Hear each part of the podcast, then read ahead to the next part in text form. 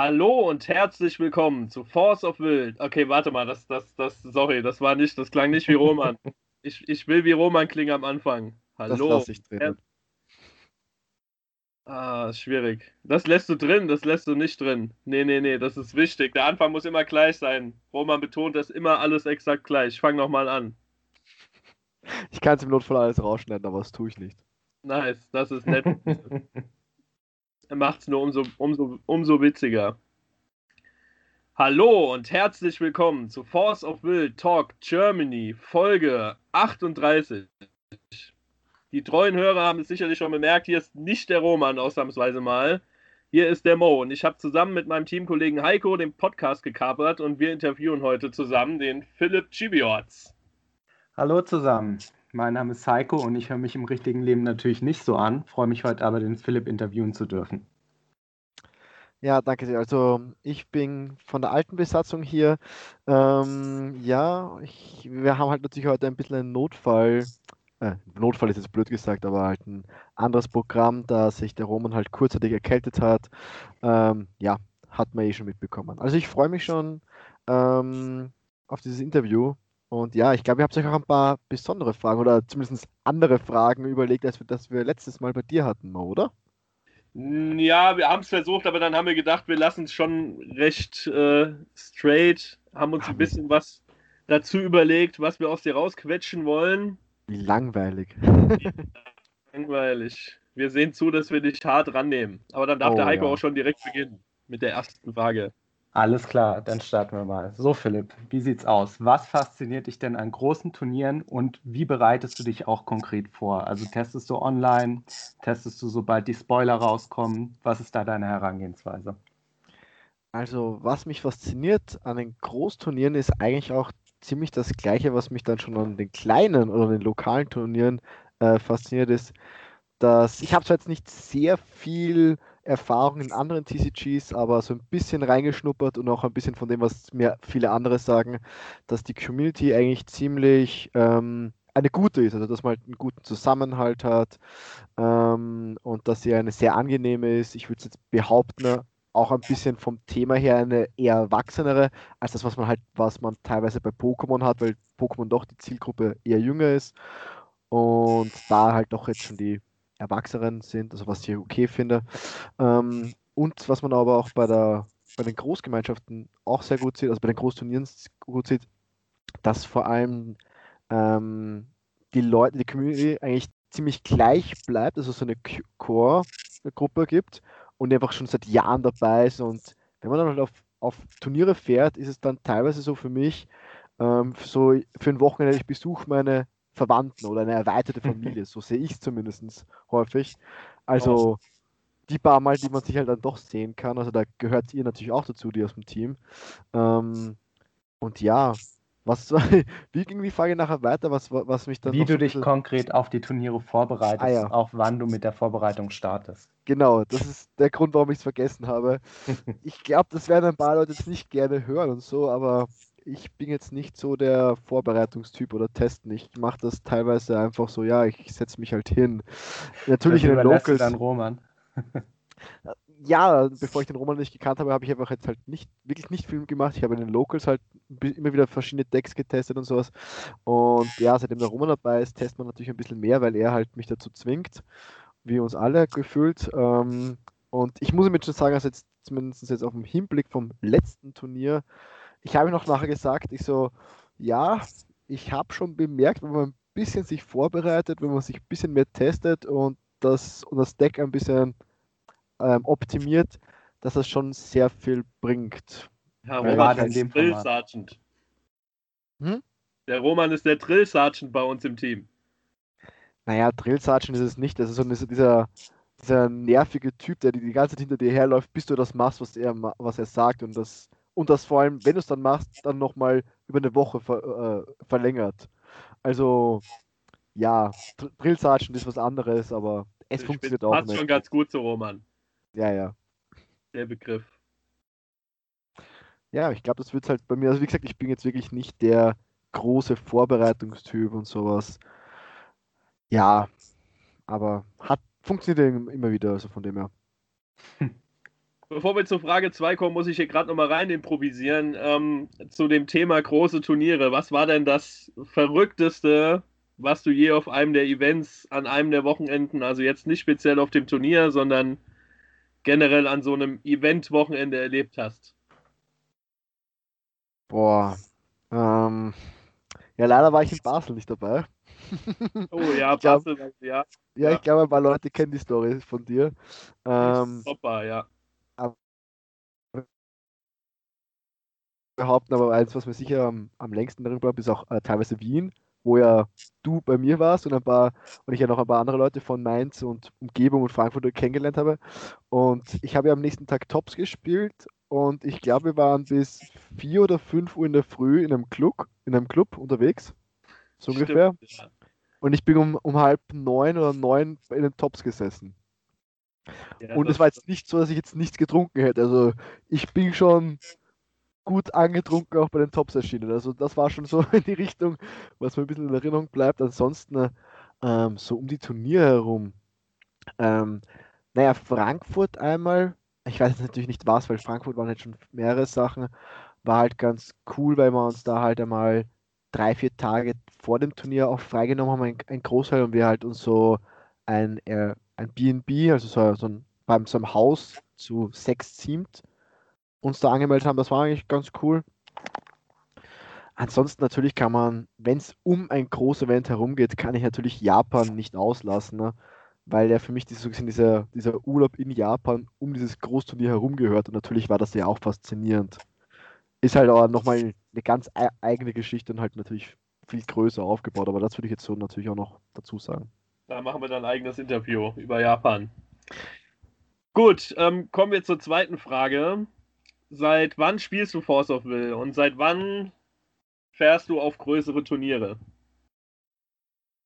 Ähm, seit wann ich spiele, ich glaube, ich habe mit ähm, irgendwann zwischen, naja, mit Moa ungefähr, also zu der Zeit, als Moa rausgekommen ist, bin ich eingestiegen, glaube ich. Ich habe mir, lustigerweise, ich, das war, boah, jetzt müsste jetzt ein, war, ich weiß nicht, ob es Dezember 2016, glaube ich, könnte hinkommen, habe ich mir ein Starterdeck, weil ich bin halt in meinen Store wieder gegangen, für, wo ich immer war, äh, wo ich halt eher meine Mangas gekauft habe und früher mal ein anderes Kartenspiel so am Rande gespielt habe, habe ich gesehen, habe gedacht, okay, sieht ganz interessant aus. Also hat mich jetzt auch die Optik reingebracht, muss ich gestehen. Ähm, es war, ich glaube, Schneewittchen gegen Lumia müsste das Startdeck gewesen sein, aber lass mich jetzt nicht lügen, ich weiß es nicht mehr genau.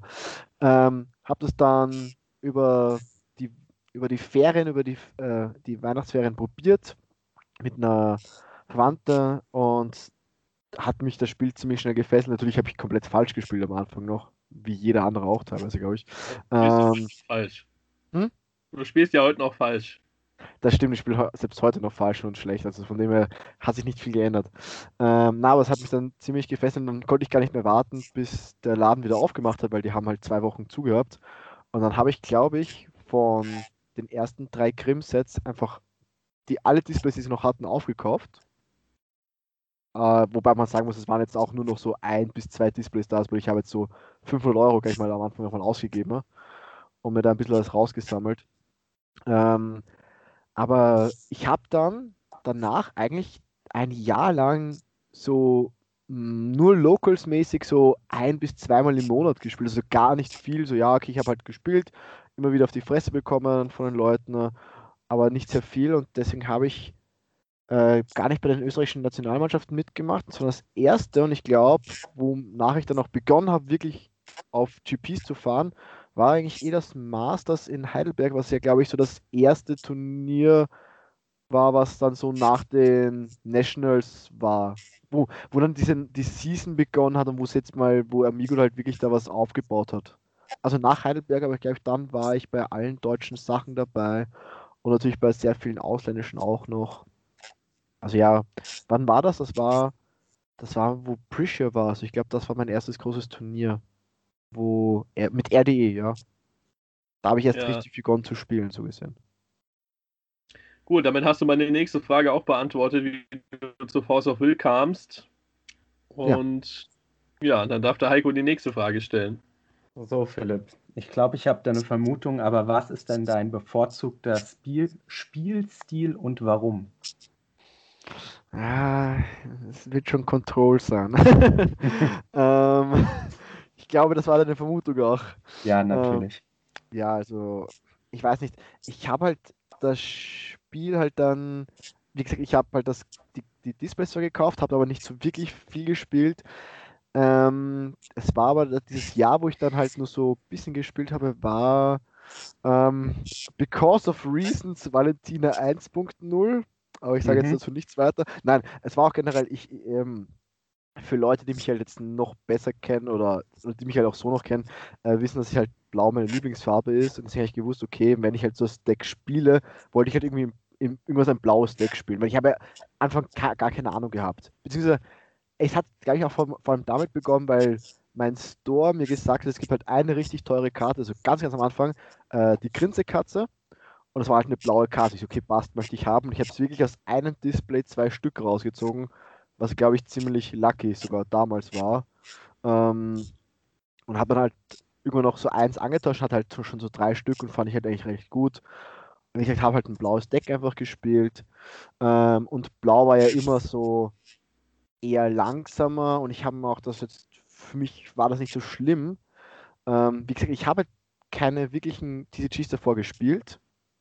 Das bedeutet, ich habe jetzt keinen präferierten von, der, von davor gehabt, sondern ich habe erst meinen eigenen Stil finden müssen. Ne?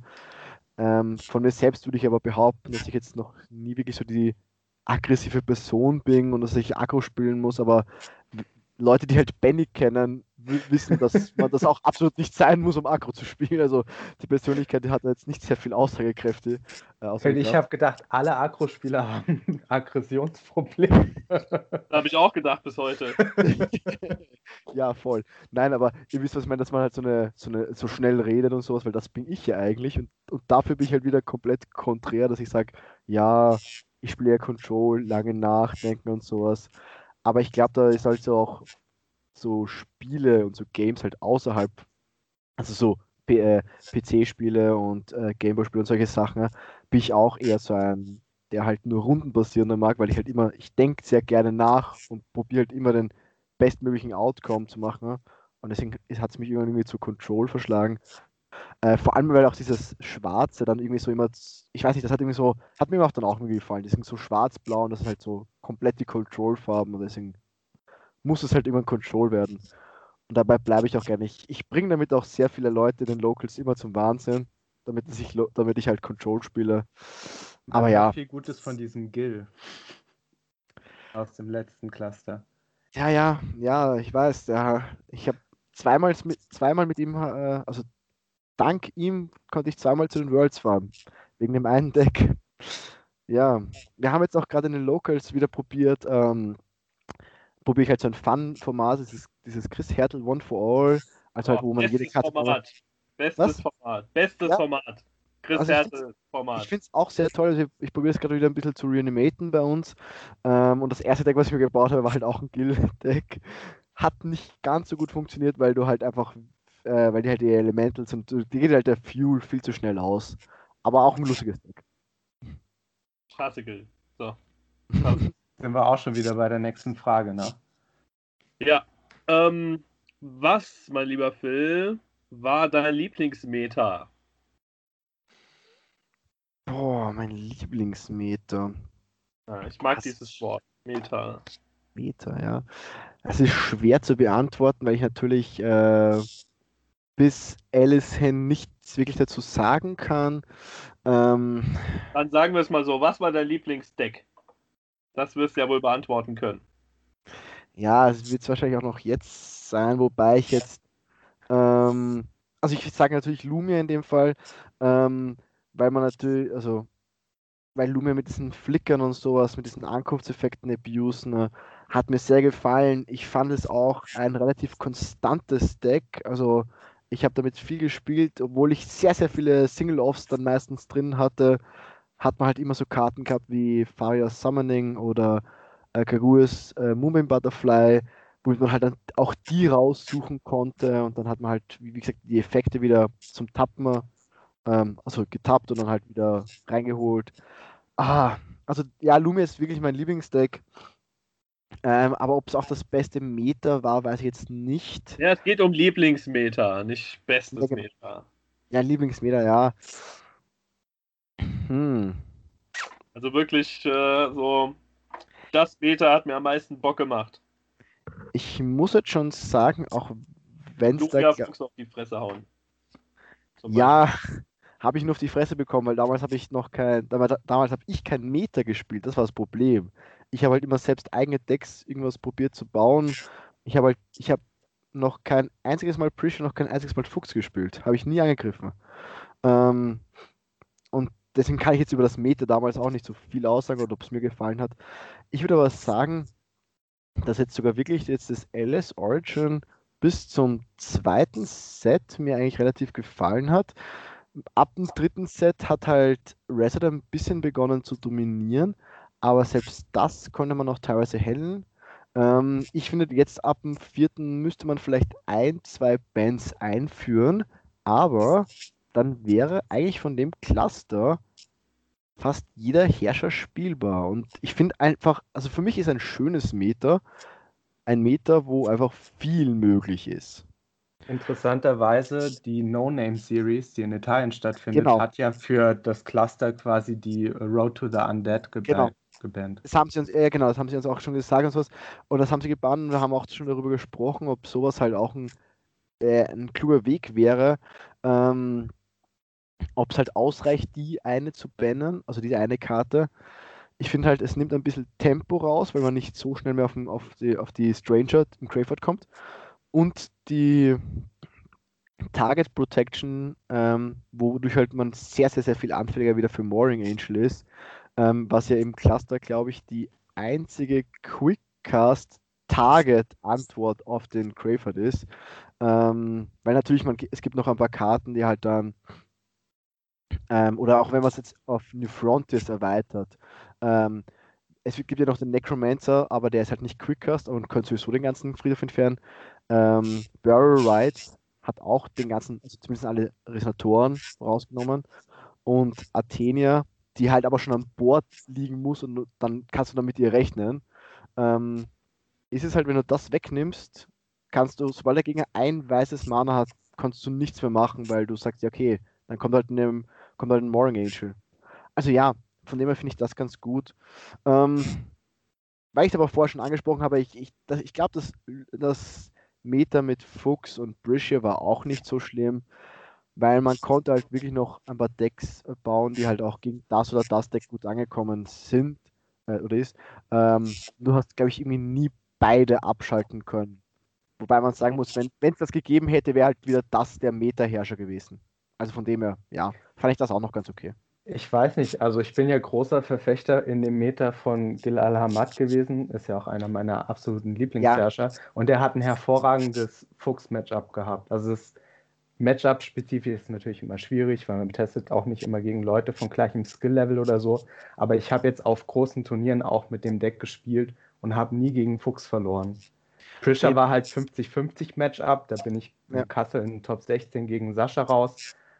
Aber gegen Prisha ist halt wirklich ein Münzwurf gewesen, nur da das Deck ja aus Prinzip gegen sich selbst auch ein 50-50 Matchup Ja, hat, glaube ich, dass Gil Al-Hamad einfach sehr übersehen wurde in dem Meter. Das Trotzdem, ja klar, Prisha. War das, war das dieses, dieses Deck, was äh, das ganze Deck irgendwie Turn 1 versucht hat aufzudecken?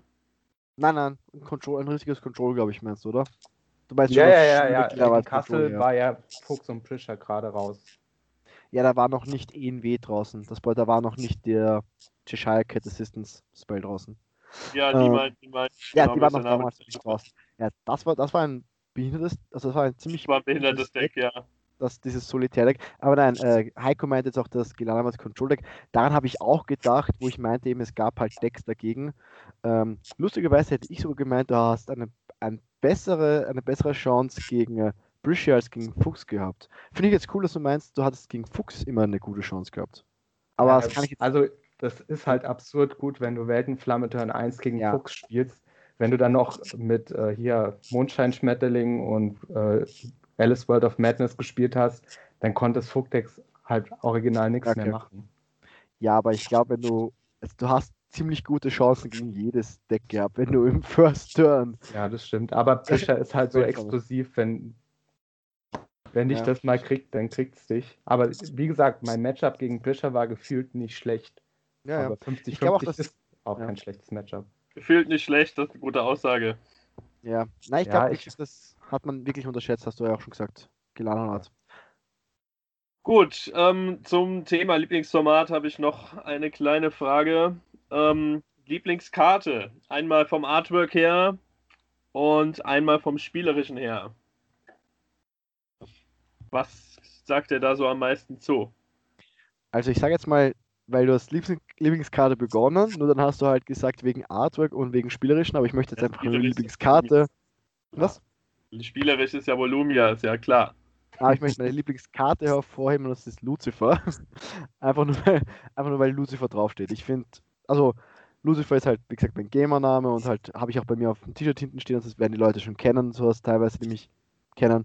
Ähm, deswegen muss ich den hervorheben. Also sowohl, ich sag, ich habe jetzt einmal gesagt, sowohl den Herrscher als auch den Resonator, dann war die Antwort, ja, es gibt zwei Resonatoren, aber für mich, nein, dieser eine Resonator aus DB Wow, DB Vieh, äh, der existiert nicht. Das der ist blöd.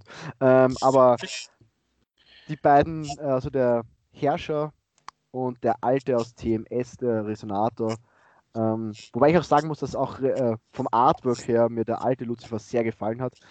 Ähm, ich habe zum Beispiel heute, weil ich jetzt heute zum Beispiel wieder eine Runde von diesen One for All gespielt habe und ich habe mir so teilweise wieder ein paar alte Grimm-Karten angeschaut und ich muss sagen, Artwork-technisch ähm, muss ich muss ich einfach eine Karte aus dem Grimm-Cluster wählen, weil ich die Karten schon noch ein bisschen schöner finde, weil ich vergleiche sie gerne immer, sie haben irgendwie so Anime-Stil in Art Ölgemälde, finde ich persönlich. Also es, für mich sehen die ganzen Karten ein bisschen wie Ölgemälde aus.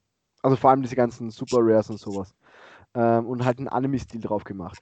Das haben sie jetzt künstlerisch nicht mehr ganz so, sie sind jetzt viel mehr in eine viel weitere kindlichere und halt noch mehr Anime-Richtung gegangen in den letzten Zeiten. Ne? Ja, das Ähm, stimmt. Und jetzt wähle ich, also ja, vom Artwork ist schwer. Ich würde jetzt, weil ich den jetzt heute wieder hatte und es ist wahrscheinlich ein komischer Pick und das werden nicht alle Leute kennen, äh, Laplacia würde ich sagen. Ist vom Artwork her eine der coolsten Karten, finde ich persönlich.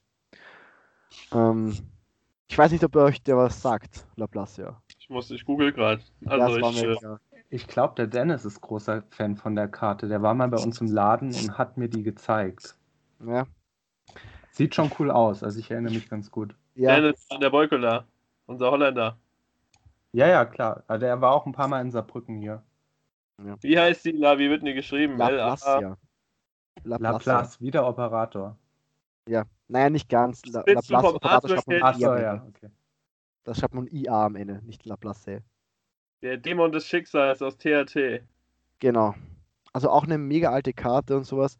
Aber ich finde, ich habe sie heute auch wieder angeschaut. Ich, wie gesagt, ich muss generell einfach eine Karte aus Grimm nehmen. Ähm, natürlich, äh, Grinsekatze war halt am Anfang auch so eine Mischung halt aus einer guten Karte und Artwork sah gut aus. Ähm, aber ich glaube, dass ich halt vom Effekt wahrscheinlich wirklich Lumia nehmen muss. Ähm, weil die Karte einfach schon mit diesen Flickern, wie gesagt, den Effekt finde ich einfach gut. Ähm, der lässt halt sehr viel spielerisch zu. Also du kannst wirklich viele, viele verschiedene Decks aus der herausbauen. Okay. Und Laplacia vom Artwork her, nochmal um das klarzustellen. Ja, Ich bin Hat so ein schockiert. schön, schönes altes Fantasy-Appeal, wie bei diesen Ja. Metal-Filmen irgendwie. Er hat aber keine Brüste. ja, aber das muss es nicht immer sein. Das, ich Natürlich. habe ich hab ja gemeint, ich Hallo? auf, auf, ja, ich weiß, ich, of Boobs. ich weiß ja, mit wem ich rede, aber trotzdem. Ähm, ja, also Heiko hat es ziemlich gut zusammengefasst. Es ist halt so, es ist das eigene Fantasy-Setting und das, ich, es ist für mich, ich, ich bin auch zu dem Spiel gekommen wegen einem Fantasy-Setting mit Anime kombiniert. Ja, Äh, für mich Ja. geht das, das, das Artwork das- mittlerweile auch ein das bisschen ohne mich zu, fertig. Hm? Ich bin raus hier, ihr macht das ohne mich fertig. Ich bin zu schockiert. Ja, Na gut. Bu- Mach, machen wir mal wichtig. weiter. Ich glaube, die Frage hast du auch schon teilweise beantwortet, warum du auf große Turniere gehst, weil du die Community so toll findest. Aber auch interessant ist natürlich, was hält dich an dem Spiel? Ähm, ich wollte auch gerade sagen, ich ich komme auch natürlich zu den Großspielen, also zu den Großturnieren, weil ich das Spiel so gut finde. Ähm, ich glaube, wir haben es auch teilweise schon beschrieben und sowas. Ich finde halt, das, was mich auch an dem Spiel hält und auch natürlich an den Großturnieren, weil es ein sehr konstantes Spiel, also sehr konstantes TCG, würde ich zumindest behaupten, von denen, die ich kenne. Wie gesagt, ich bin jetzt nicht Almighty und ich, ich habe noch nicht sehr viele TCGs gespielt und deswegen kenne ich wahrscheinlich auch sehr viele Nischensachen überhaupt nicht.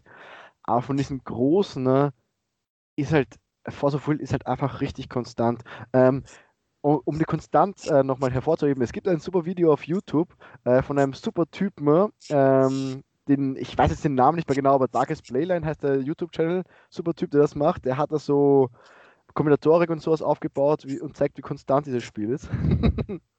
Nochmal kleine Werbung. Ja, ähm, man hört viel Gutes von diesem neuen aufstrebenden YouTube-Kanal. Ja, unglaublich. Super Typ dort. Ähm, also ja, ich, wie gesagt, ich, ich bin wirklich kein Typ, der sehr viel Glück hat bei Spielen, weil ich habe ein bisschen Vanguard vorgespielt und ich weiß nicht, ob ihr euch was Vanguard sagt, aber im Endeffekt ging es dann teilweise, also generell, ich fand diese ganzen äh, Formate, auch so was Pokémon ist, was äh, Dragon Ball ist und Digimon TCG kommt ja auch raus, das habe ich mir ein bisschen angeschaut.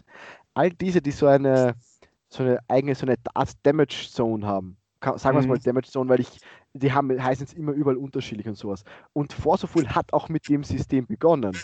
Das ist halt nur ja, bei uns ja, in Deutschland rausgekommen. Das war dieses Old Valhalla.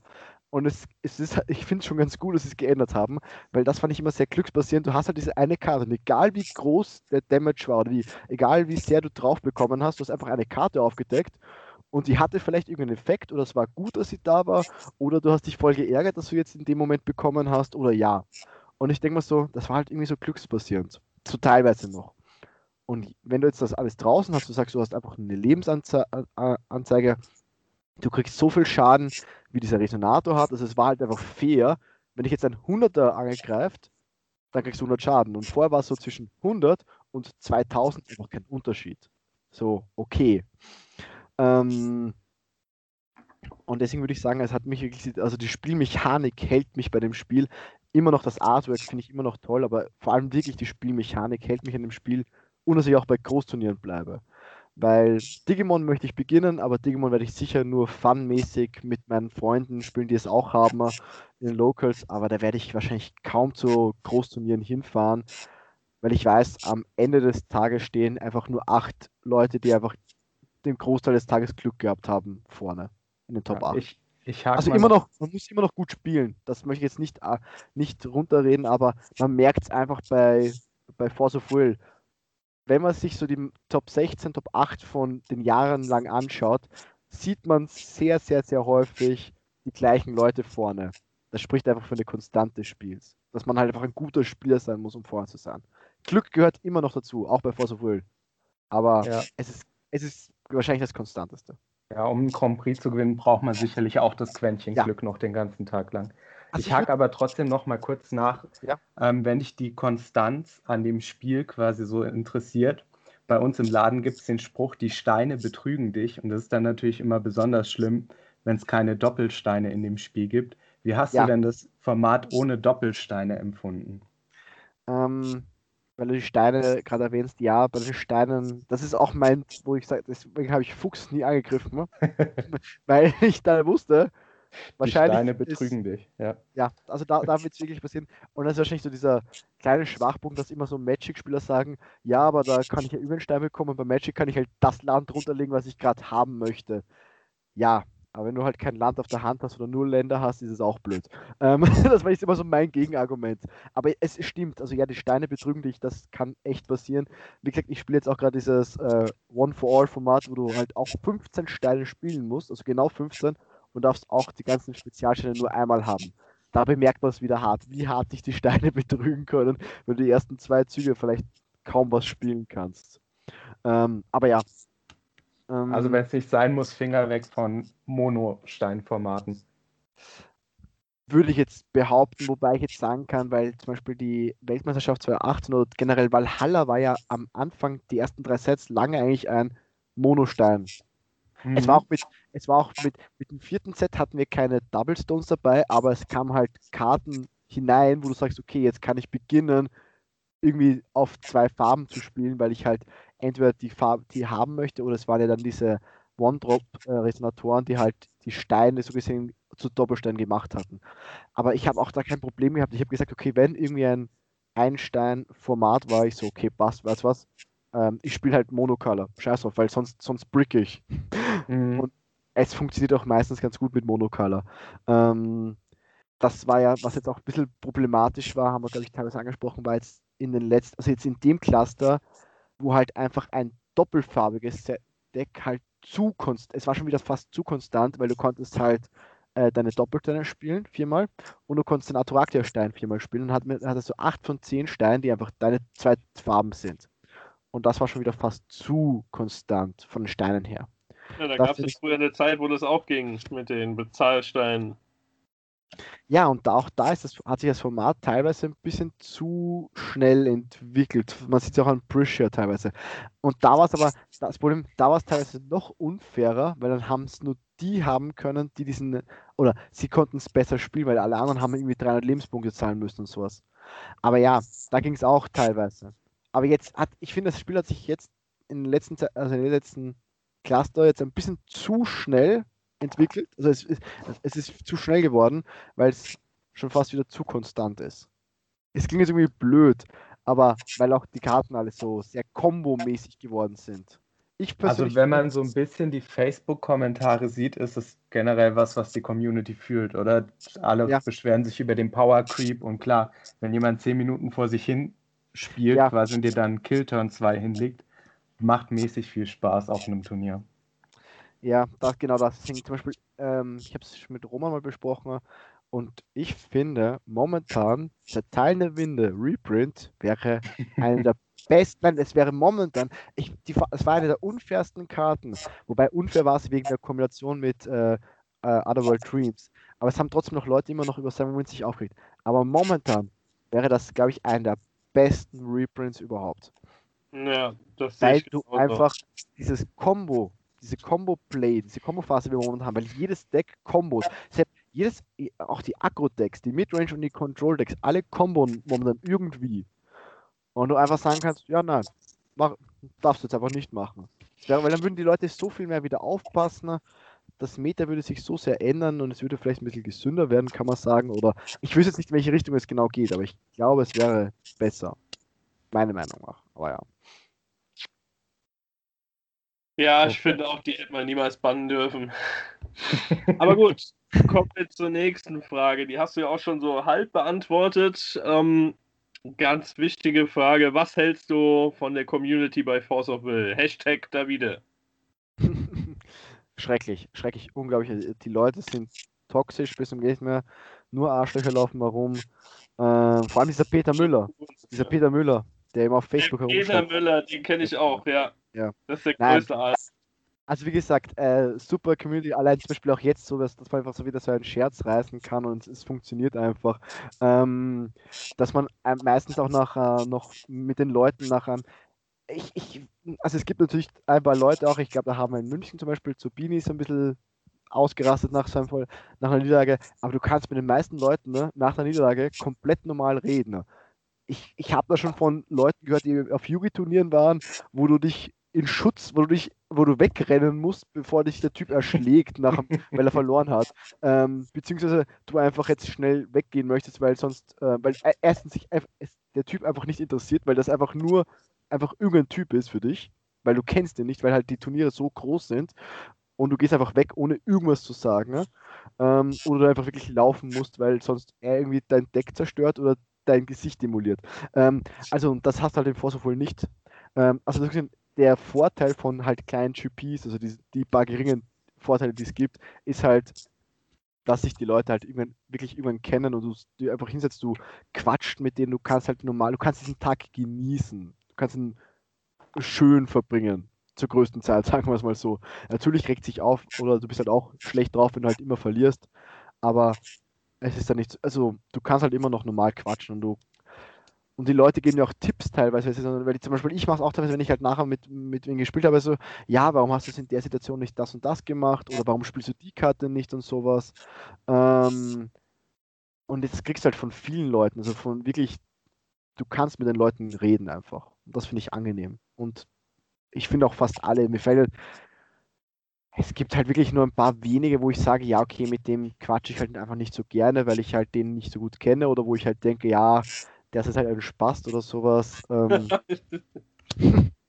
Aber man Du muss darfst- immer ein bisschen vorsichtig nachmachen. sein. Ne? Also beim im Nachhinein analysieren, klar, mache ich auch gerne, aber manchmal sind die Leute schon so ein bisschen pissig, dann sollte man es, sag Ja, ich mal, lassen. Aber ich bin ja, auch genau. immer froh um Hilfskommentare.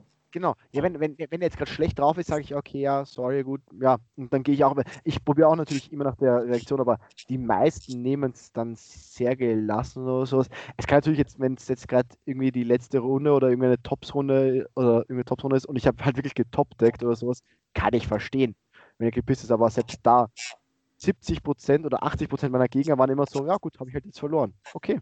Ich stelle mir gerade den Phil vor, wie er sagt, oh, ich habe getopdeckt, oh, jetzt hast du verloren, oh, das tut mir aber leid, Entschuldigung. Das mache ich, dann- das mach ich nur in Locals, damit ich die Leute richtig abfacke, weil die mich da schon kennen. Ähm, ja. Steuer. Okay, ich gehe mal Ja. davon aus, wir gehen zur nächsten Frage, Ja, warte, oder? nee, eine, eine Frage habe ich Okay. noch, ganz wichtig. Wer ist dein absoluter, absoluter Lieblingsschatz in der Community? Ich selbst? Nein, äh, was, wie kann, äh, wie, ähm, wie, wie, wie meinst du jetzt die Frage, was äh, als, wie kann ich Wen hast du am liebsten aus der Community? Wenn du jetzt, jetzt mit jemandem heute Abend kuscheln ins Bett gehen könntest, wer wäre das? Ja, Davide. Davide, das wollte ich hören. Dann können wir zur nächsten Frage gehen. Alles klar. Ähm, was müsste man denn aus deiner Sicht machen, um das Spiel weiter voranzubringen? Ähm, als aller, allererstes Mal Werbung, glaube ich. Ich glaube, dass es an dem wirklich dem Spiel leider, also sehr, sehr, sehr mangelt und das schadet ihm teilweise. Ähm, natürlich, ich, es gab halt immer wieder ein paar große Projekte am Anfang äh, und die wurden halt immer wieder eingestampft und das war das Problem. Aber ich glaube wirklich, Werbung in irgendeiner Form, zum Beispiel, ja, ich glaube, wenn du ein Anime rausbringen würdest, so diese ganzen Leute, so wie Modi, einfach nur Boobs sehen, würden auf einmal zum würden das Spiel auf einmal entdecken oder sowas. Ja, Äh, und da würde halt der Anime auch wahrscheinlich helfen. Aber es, also es müsste gar nicht ein Anime sein. Teilweise Werbung. Ich glaube, Amigo hat ja schon mal auch mal gesagt, sie wollten irgendwie Werbung dafür machen, so größere auch. Und dann Porno halt die nichts. machen. Das würde viele anlocken. Porno, ja. Mo. Ich will Porno. Mo. Bisschen Ernsthaftigkeit. Ein bisschen Wunschdenken muss sein. Es wären nur Hentas, es wären nur Hentas, keine Pornos. Ja, du sind auch gut. Die sind billiger zu produzieren.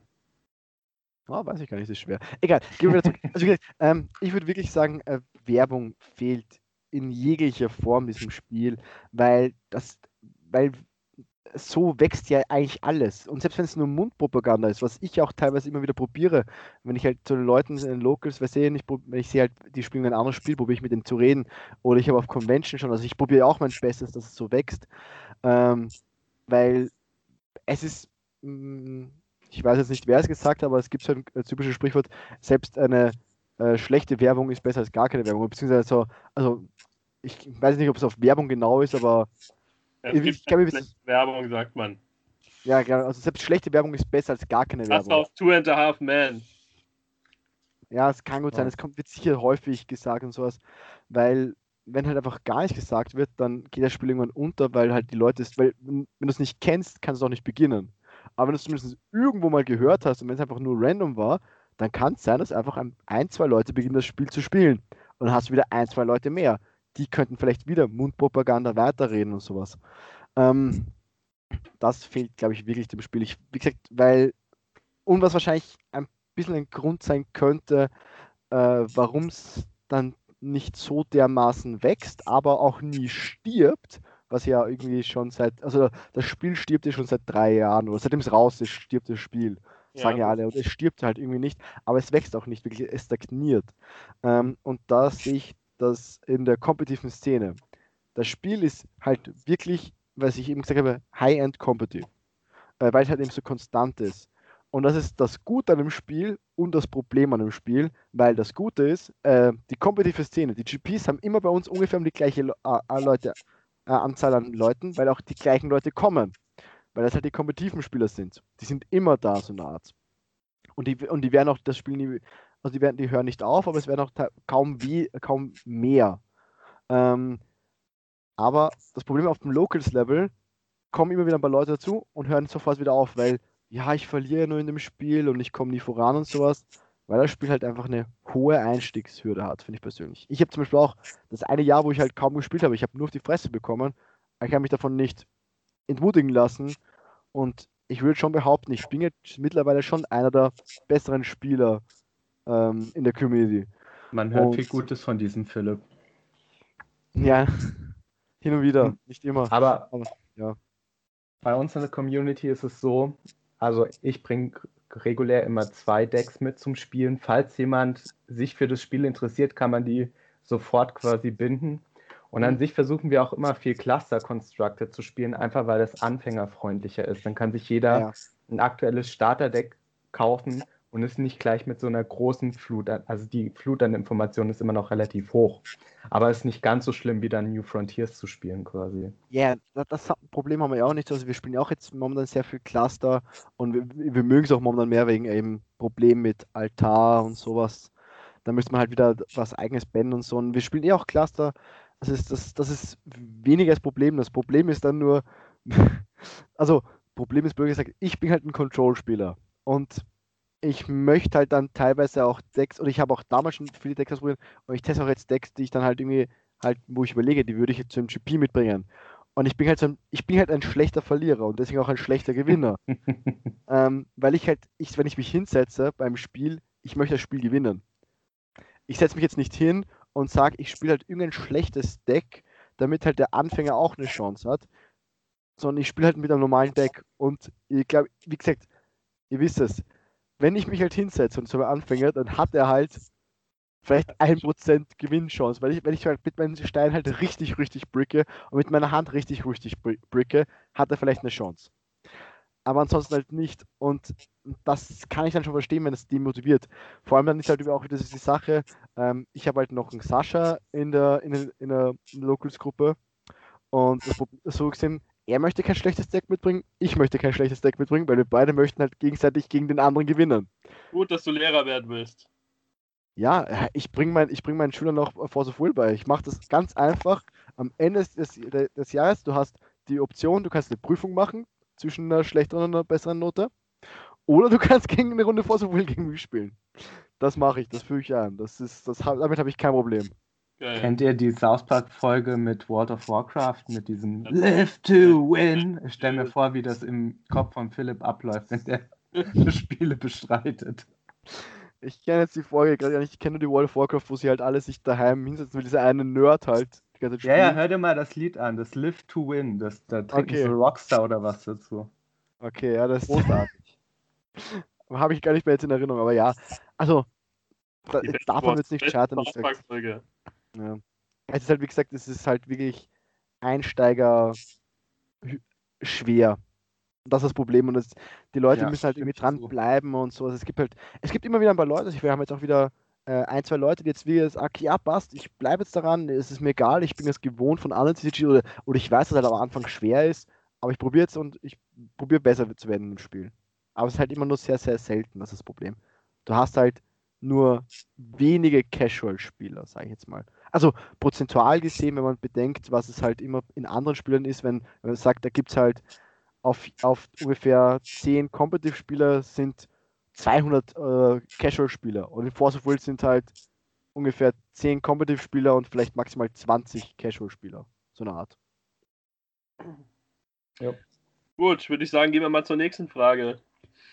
Phil, du warst ja jetzt schon äh, des Öfteren bei der WM in Japan. Du bist ja immer ganz gut dabei in dem Spiel, habe ich gehört. Würdest du gerne auch mal eine WM woanders machen als in Japan? äh, achso, ja, in Wien wäre schon schön. Ähm, nein, also, ähm, ist, es ist schwer zu sagen. Natürlich, jetzt, wenn ich sagen kann, ich war jetzt schon zweimal in Japan und ja, wenn es mal woanders in Japan ist, sehe ich auch mal ein anderes Land. Natürlich, wäre das cool. Ähm, ich kann aber verstehen, dass es halt immer in Japan bleibt, also oder mindestens bis momentan geblieben ist. Wir wissen ja noch nichts über die nächste Worlds. Ähm, Weil mit der neuen Firma könnte natürlich sein, dass sie vielleicht was verschieben, aber weiß man ja noch nicht. Ähm, ich kann halt verstehen, wenn es halt in Japan bleibt, weil natürlich das Spiel stammt halt ursprünglich aus einer japanischen Feder, das, das ist halt das Heimatland. Ähm, und wenn halt Leute, die halt jetzt zum ersten Mal, ich glaube, Max hat ja zum ersten Mal sein Invite, also den Paid Invite, aber sein Invite, und dass der sich halt dazu gesehen halt Leute, die jetzt zum ersten Mal die Chance haben, halt sich auch Japan anschauen können. Weil das Spiel hat halt ja doch irgendwie anim also animierte, also Manga und Anime Wurzeln und wenn Leute das halt beginnen, dann werden die wahrscheinlich auch ein bisschen mit dieser japanischen Kultur zu tun haben. Und dafür ist halt wahrscheinlich dann auch Japan als Trip wahrscheinlich sehr spannend für die. Für die große Popularität. Ähm, dass natürlich ein paar sagen, ja, ich hätte jetzt, das, das, jetzt die WM vielleicht in einem anderen Land gerne. Ja, ist dann halt so. Aber ich glaube, dass halt dass Japan bleiben wird und ich finde es auch okay, wenn es in Japan ist. Zum Beispiel, ich war jetzt, wie gesagt, zweimal dort und du kannst, ich war jetzt zweimal ungefähr nicht ganz zwei Wochen dort, aber du kannst halt in diesen nicht ganz zwei Wochen, also vier Wochen, wo ich jetzt insgesamt dort war, siehst du halt, ich habe nicht einmal Tokio, wobei ich in Tokio fast zweieinhalb Wochen war, habe ich einen Bruchteil gesehen. Also, ich kann mir immer noch genügend in Tokio anschauen, aber natürlich auch schaue ich mir gerne das restliche Land von Japan an, ähm, weil es halt auch ein schönes Land ist. Ähm, du hast halt, glaube ich, in kaum einem anderen Land, würde ich behaupten, so einen großen Unterschied zwischen noch einem kulturellen ähm, Hintergrund und einem so modernen Land. Weil wenn du wirklich in Tokio bist und so und vor allem in Akihabara, wo man halt meistens dann ist als Nerd, ist es halt eine riesig, also, eine, also die modern, eine der modernsten Städte der Welt.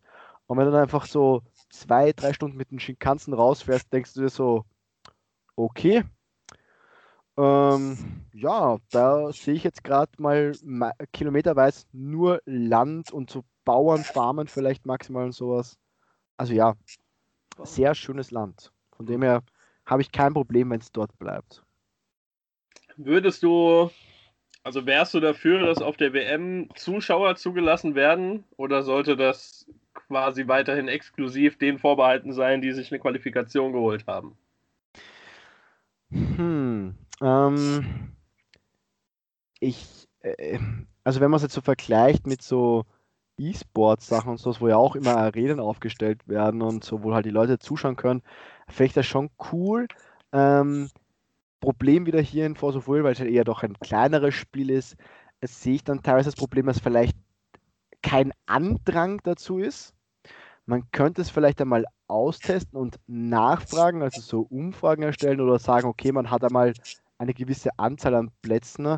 Ähm, wobei ich jetzt sage, es sollte jetzt irgendwie nicht sein, dass sie jetzt wirklich so einfach so eine, eine eigene Area haben, wo einfach nur so Stühle sind und sie schauen die ganze dazu, weil es gibt jetzt nicht sehr viel zu sehen, weil du, ja, du siehst halt eh nichts von Weitem, weil die sitzen halt auf ihren Tisch, ne? Ähm, da müsste halt schon wirklich so auch ein von einem Live, von einem Match, von dem einen Feature-Match müsste halt irgendwas gestreamt werden und das halt noch ein mit einem ähm, Fernseher davor. Könnte man vielleicht mal machen, müsste man aber vorher nachfragen. Ich finde es aber auch schön, wenn es irgendwie was Exklusives ist für die Leute, die es halt wirklich verdient haben.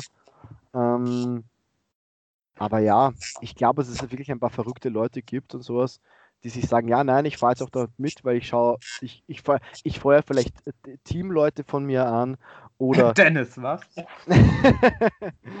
ja, äh, okay, ja, Dennis, ja, Dennis wäre wahrscheinlich so einer, der wirklich auch allein wegen dem Flair teilweise dort wäre, aber natürlich wäre auch einer der vielen, die halt auch gerne als Partizipant dabei, dabei wären.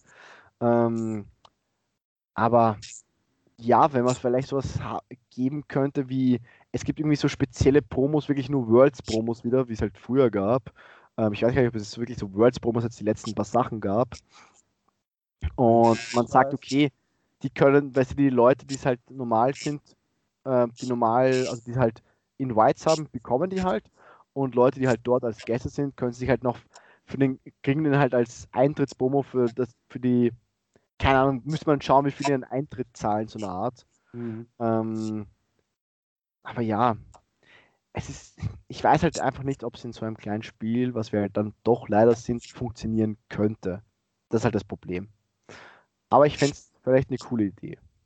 Ja. ja man verliert ja nichts, wenn man das erlauben würde. Also ich genau. persönlich genau. wäre eher dagegen, weil ich finde, das sollte exklusiv bleiben. Ja. Ähm, aber ich fände es jetzt auch nicht verkehrt. Also ich werde ja nächstes Jahr auf jeden Fall mitkommen. Das habe ich dem, dem Hertel auch schon gesagt. Also nach Japan, ob ich mir jetzt ein, also ein Invite werde ich mir wahrscheinlich nicht holen. Da bin ich äh, zu, zu geil immer auf Casual Decks. Mo, das schaffen wir schon. Das schaffen wir schon. Drei jo, Leute haben wir schon. Wir, wir schieben einfach immer weiter. Ja, nice. Bis ich dann irgendwann auf Platz 32 äh, bekomme ich den Invite weit geschoben. Platz 32 wird, wird eng, aber also wir haben, wir haben unser Ziel gesetzt, also so dass irgendwie, wir haben nur eine Top 8 und der neunte bekommt trotzdem den Paid Invite, hätte man schon so Ziel gesetzt. Aber realistisch gesehen, wenn wir es so auf den dritten oder vierten runterschieben, wäre schon cool. wenn wir es noch irgendwie so hinbekommen. Oder dich halt einfach irgendwie nach vorne schieben die ganze Zeit und dann muss halt einfach selber machen. Ja, ich muss mich einfach mal dazu breitschlagen lassen, Meta zu spielen, statt immer das zu spielen, ja. was ich spielen möchte. Ich spiele lieber das, was ich nicht spielen möchte und krieg dann Invite. Ich habe aber auch lange gebraucht dafür. Aber ja, es ist, es ist wird eh immer. Der Rom, Roman wird jetzt mit dem Kopf schütteln, der weiß ganz genau, dass ich bei, beim nächsten Turnier wieder sage, ich werde Meta spielen. Ja, genau. Komm, komm dann, doch wieder mit dem Deck an, mit dem ich spielen will. Scheißegal. Ja. Na, aber wie, wie du schon gesagt hast, also es soll, kann teilweise was Exklusives sein, aber sie verlieren halt nichts dran und sie würden halt einfach Einnahmen trotzdem machen, weil wenn sie einfach nur den Leuten sagen, ihr dürft halt einfach nur da sein, aber mehr nicht, wir bekommen ein bisschen Geld von euch, dann würden sie ja nochmal Einnahmen machen, weil das ist auch irgendwie dieses Spiel, ist halt auch so klein, weil es halt irgendwie ähm, kein klassisches TCG ist, wo es halt, also mehr, äh, es ist schon ein klassisches TCG, aber sie machen irgendwie kein richtiges Geld. Also Ichiro, also der das Spiel äh, erfunden hat, ähm, hat halt irgendwie, war kein guter Finanzmann. Der hat das, ich glaube, er ist zweimal bankrott gegangen, das Spiel, oder sowas, bis er es jetzt wirklich verkauft hat. Also er, ist, er konnte halt mit Geld nicht gut umgehen. Traurig für einen Japaner, denn ein Japaner, der nicht gut mit äh, Zahlen umgehen kann. Nein, mit Zahlen ja vielleicht schon, aber nicht, er konnte mit Geld nicht gut umgehen und hat halt immer sich zu viele Sachen vorgestellt, was er machen möchte und hat dann alle Projekte wieder eingestampft und die haben einfach nur Geld gekostet und Ende. Also, ich hoffe, dass die Firma jetzt die neue Firma besser macht und dass sie vielleicht einmal ein bisschen Geld ranbringen können und dann halt mal das größer machen können. Ja. Ja. Ähm, gehen wir mal von der WM auf eine etwas kleinere Ebene. Wärst du denn für eine Wiedereinführung von den nationalen Meisterschaften bzw. Europameisterschaften? Nachdem ich ja nie bei nationalen Sachen mitgespielt habe, weil ich das ja vor meiner Zeit war, so gesehen, also bevor ich halt wirklich gespielt habe, äh, kann ich jetzt nicht wirklich sagen, ob das jetzt besser wäre. Aber ich habe einen riesengroßen Punkt, wofür ich auf für Ja stimmen würde einfach nur, um Sascha seinen amtierenden österreichischen Meistertitel ja. abzunehmen, auf den er so stolz ist, weil halt einmal ungefähr 30 Leute, also so eine Art größere Locals. Und zum Beispiel der Marvo Cup. Wir waren mehr Leute beim Marvo Cup als bei den österreichischen Nationals, wo es einen Peyton White gab. Ähm, den halt, den einen, den es gab, den er gewonnen hat, ähm, weil es halt irgendwie keine Leute gab, die das jetzt wirklich die halt großteils gespielt haben oder sowas, ähm, noch so viele. Einfach nur um den Titel ihm wegzunehmen, einfach allein dafür würde ich Ja sagen. Das ist Liebe, das ist Liebe. Das ist pure Liebe, ja. Ähm, nein, aber es ist, ich glaube bei den Nationals, es war ja lustigerweise so bei den Deutschen, durften ja Österreicher und Schweizer auch mitmachen, weil ich glaube zumindest in einem einen Jahr. die gehören ja im Prinzip zu Deutschland dazu. Nein, weil es aber da keine österreichischen bzw. schweizerischen Nationals gab. Deswegen haben sie gesagt, ja, dürfen die auch mitmachen. Oder, es, oder war die Regelung zumindest, du darfst dann nur bei einem Nationals in, einem, in einer Saison mitmachen. Und haben halt dann die meisten halt gesagt, okay, sie machen halt bei ihren eigenen mit, so sowas in die Richtung.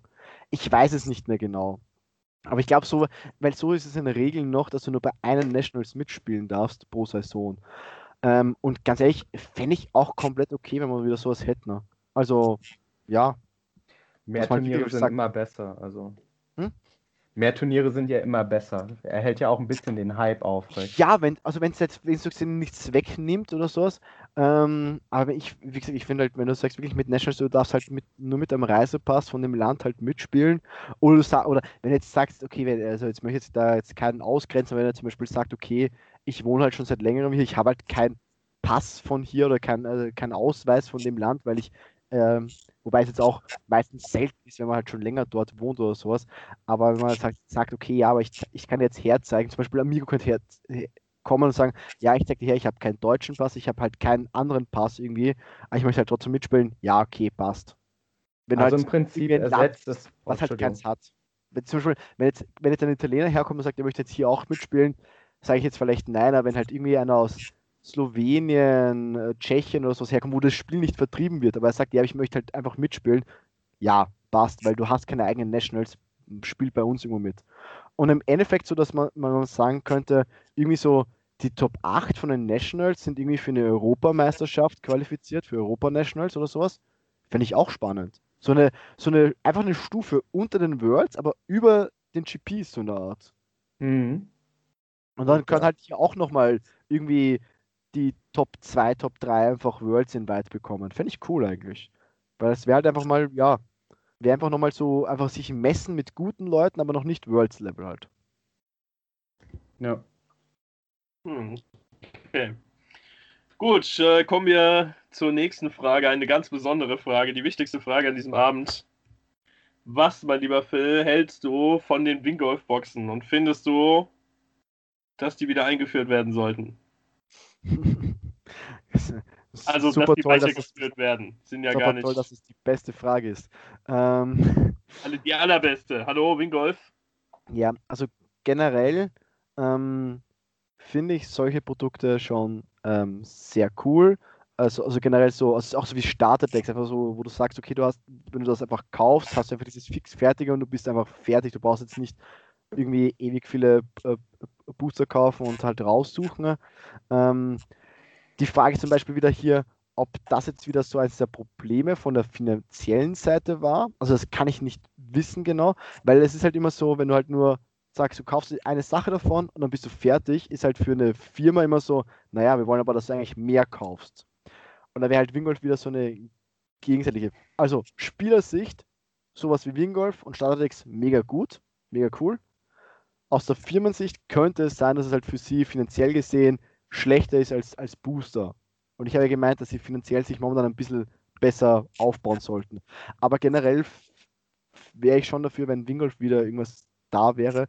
Vor allem sowas wie Wingolf 3, weil Wingolf 3 hat ja, glaube ich, nur wenige Reprints gehabt und sehr viele neue Karten und vor allem auch spielerisch gute. Wingolf 1 hat ja ähm, von, den, von den Sprüchen her nur Reprints gehabt und nur die Resonatoren waren neu ähm, und die Herrscher, die drin waren. Ähm, aber bis auf, also es gibt nur sehr wenige Resonatoren, die irgendwie gut waren. Und es war halt irgendwie so, es sahen halt alles sehr ähnlich aus, weil halt alle mit dieser Thematik waren, dass sie ein gender-swept äh, Historical, also wichtige Historical Figures waren. Und das fand ich irgendwie so, musste das jetzt sein. Und ja, es waren halt, waren halt nicht so ultra spielstarke Karten. Aber Wingolf 3 fand ich schon sehr, sehr gut, muss ich sagen. Das könnten sie wieder machen, ja.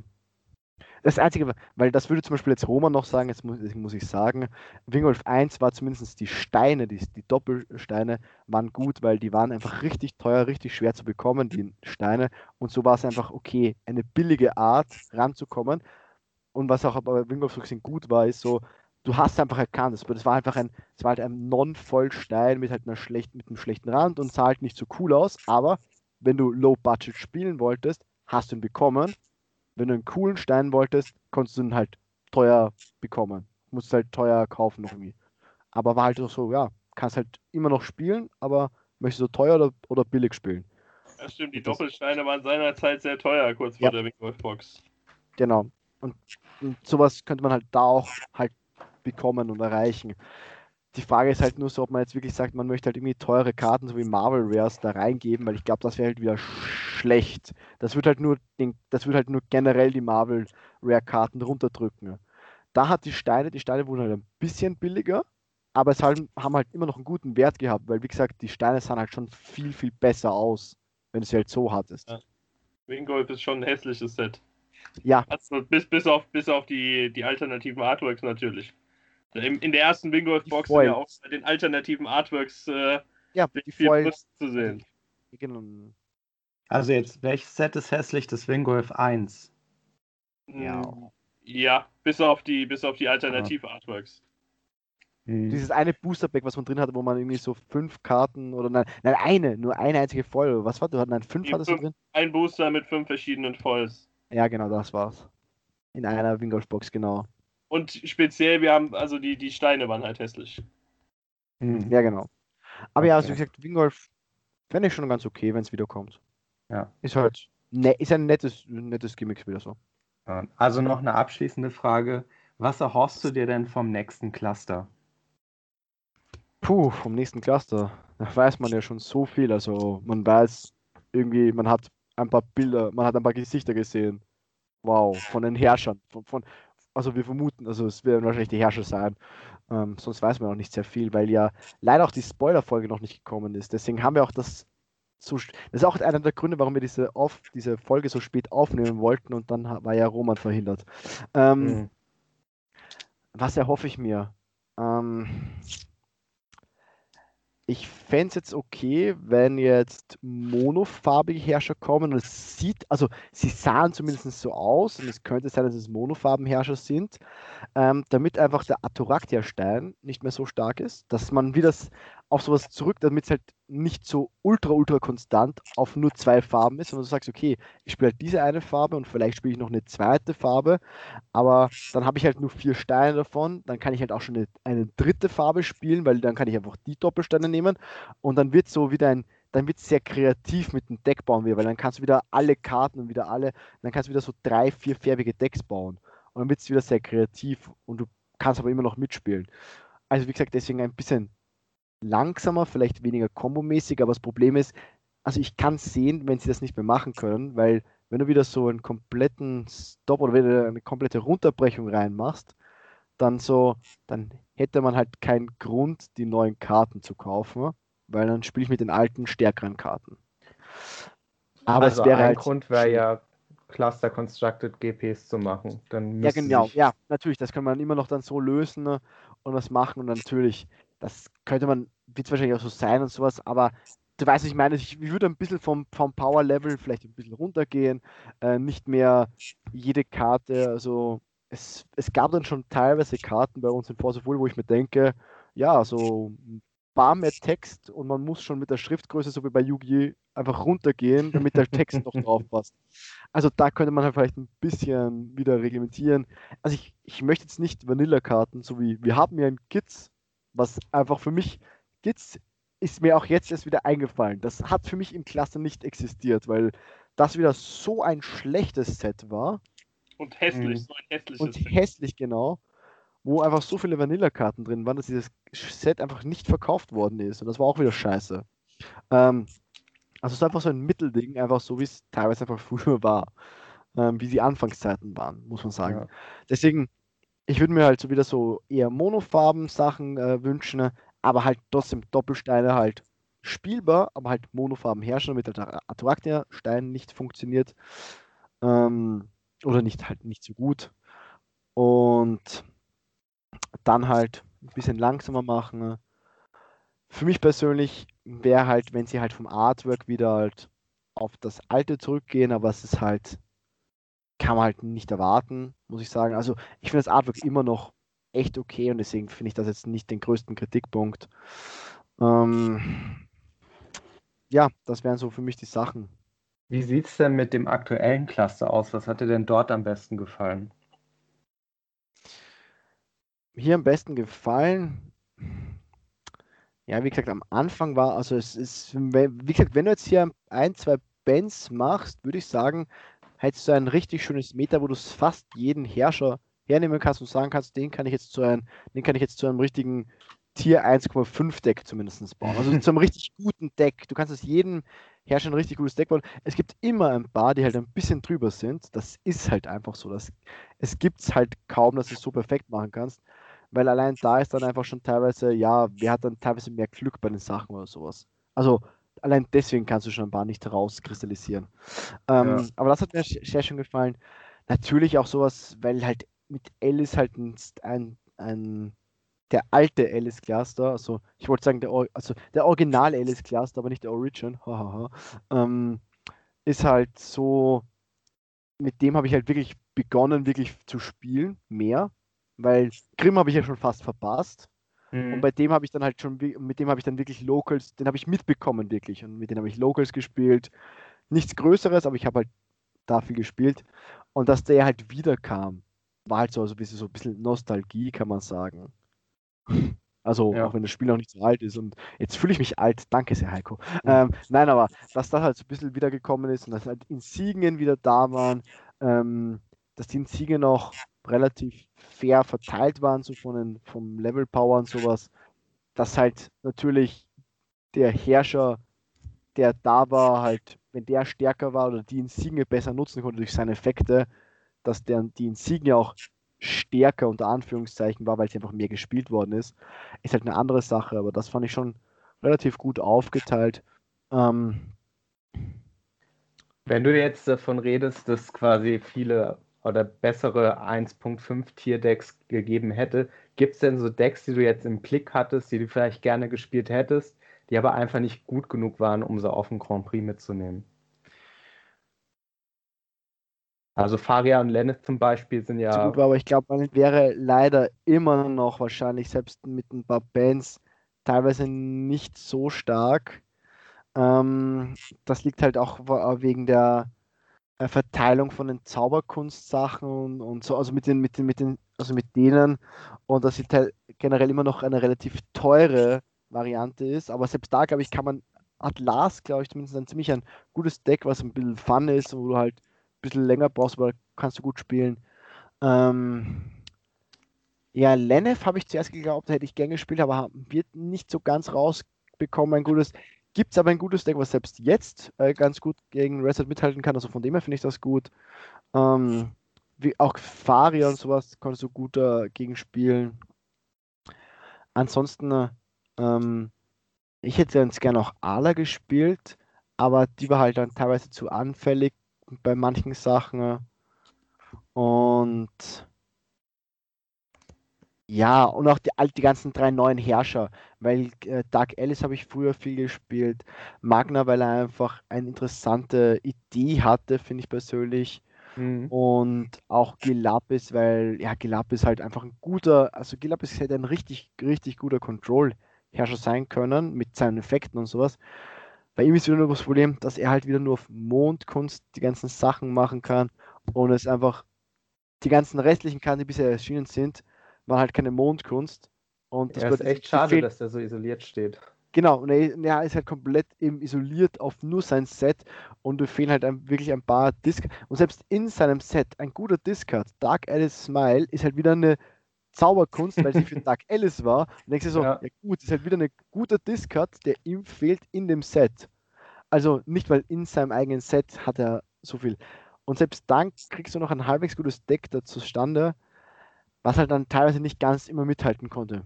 Vor allem, weil so Sachen wie, was er so mit Discard und du spielst halt gegen Resser, der halt seine ganzen Karten im Friedhof haben möchte oder einen Großteil und du discardest den hin halt gerade. Ist halt so, ja, reicht halt gerade nicht. Ja. Na gut. gut Von den Fragen sagen, her war es das. Ja, das war's. Und ähm, ja, ich würde sagen, da wir dem Phil schon die Möglichkeit genommen haben, diesen Podcast zu starten, darf er den Podcast beenden. Ja, danke sehr. Also ich, bedanke mich äh, für eure kurzzeitige Einsatz, für einen kurzfristigen Einsatz, also kurzfristigen da, ähm, nicht kurzzeitig, kurzfristigen Einsatz, danke sehr, ähm, weil es ja nicht selbstverständlich ist, dass man da so sagt, ja, hat doch heute vielleicht noch wer Zeit am Abend mit mir irgendwas zu machen. Ja, die ähm. Ja, zuerst war ja auch die Idee eigentlich, dass ich wen interviewe und dann hat sich aber so Mo gleich gemeldet, ähm, möchtest du interviewen oder möchtest du interviewt werden? Und dann habe ich gesagt, ja, kannst mich auch gerne interviewen und hat dann funktioniert ja ganz gut. Äh, Heiko ist auch noch eingesprungen. Danke sehr dafür. Ähm, gerne. Habt sehr also, ja. äh, danke, ihr habt jetzt gute Fragen gehabt, äh, gut herausgestellt. Äh, wir haben auch eine gute Länge, finde ich, äh, von, von, von, für den Podcast rausbekommen. Und ja, deswegen, ich kann eh nur ähm, mich bedanken bei den Leuten, die das vielleicht hören. ähm, und wir schauen mal, wir wollten ja eigentlich ein bisschen was zu dem IGP sagen. Das war ja der eigentliche Plan. Oder halt zu spoilern, aber Spoiler sind eh nicht rausgekommen zum GP. Schauen wir mal, dass wir halt nächste Woche dazukommen und ich glaube, dann werden auch dann demnächst irgendwann mal übernächste Woche, vermute ich mal, werden dann schon Spoiler beginnen. Also wird es dann eh so weitergehen. Äh, von dem her gibt es von meiner Seite nicht mehr viel zu sagen. Und deswegen kann ich nur noch Ciao sagen. Bis zum nächsten Mal. Tschüss. Auf Wiederhören.